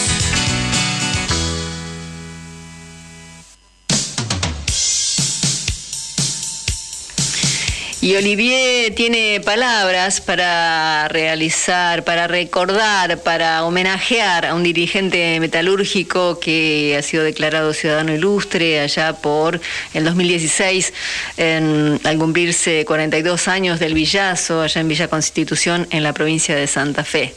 Él es eh, Alberto Piccinini. Así es, Mariens. La noticia de esta semana, una de las tantas tristes noticias de esta semana, fue la del fallecimiento el jueves de Alberto José Piccinini, el Pichi, como lo conocíamos todos los que lo conocimos alguna vez, obrero metalúrgico, santafesino, rosarino, este, quien supo ser el emblema, el referente del movimiento sindical clasista y combativo allá por los años 70.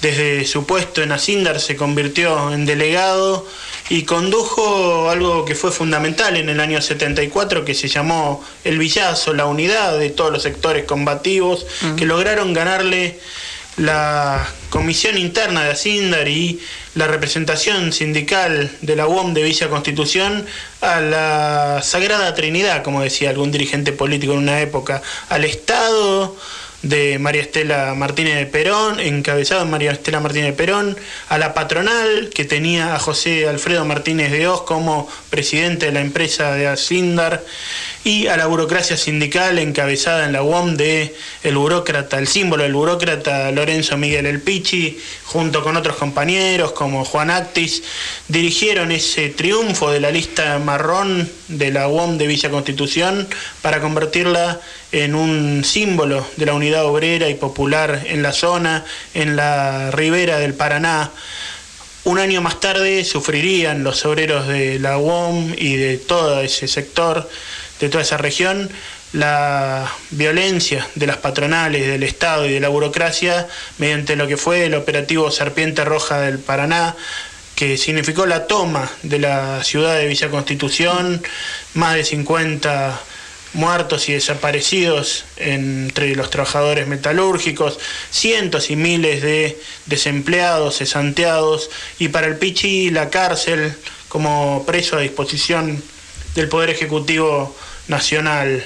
Él en 1982 recuperó el sindicato con una actividad que está en los libros de historia del movimiento sindical argentino, cuando detuvo los colectivos que ingresaban a las fábricas, a Sindar básicamente, y dijo que tenían que recuperar, y en el 82, cuando terminaba la dictadura, recuperaron la UOM de Villa Constitución para después este, convertirla en un símbolo de lucha que se integraría desde la UOM en la CTA. Particularmente, y con esto termino, con este homenaje que queremos hacer desde nuestro espacio habitual de historias de la Liga, en el año 2010, eh, por decisión de las autoridades de la Liga, de su presidenta de entonces, Graciela Rosenblum, y su secretario, José Schulman, decidimos iniciar la acción penal que hoy sigue vigente contra Martínez de Oz y los directivos de Asindar por su participación en la represión ilegal en marzo de 1975 como antecedente del terrorismo de Estado.